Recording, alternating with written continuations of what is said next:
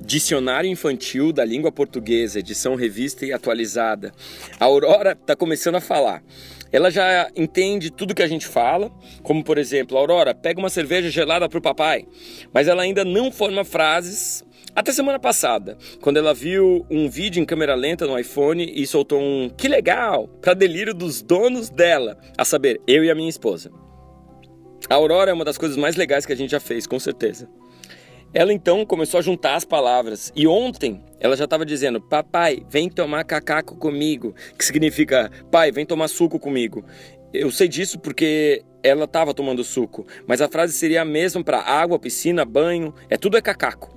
Uma sutil diferença para papato, que significa sapato, e que vale para sapatos, tênis, chinelos, botas e até crocs, mesmo que este seja um item proibido aqui em casa. As minhas filhas consomem escondidas, incentivadas pela minha mulher. Alô, juizado de menores. Todos os animais de quatro patas são uau-uau, e todos os animais que voam são cocó.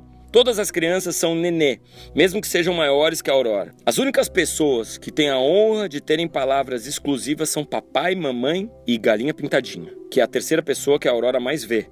Portanto, tem a alcunha exclusiva de Popó. A galinha pintadinha é a melhor babá que já tivemos.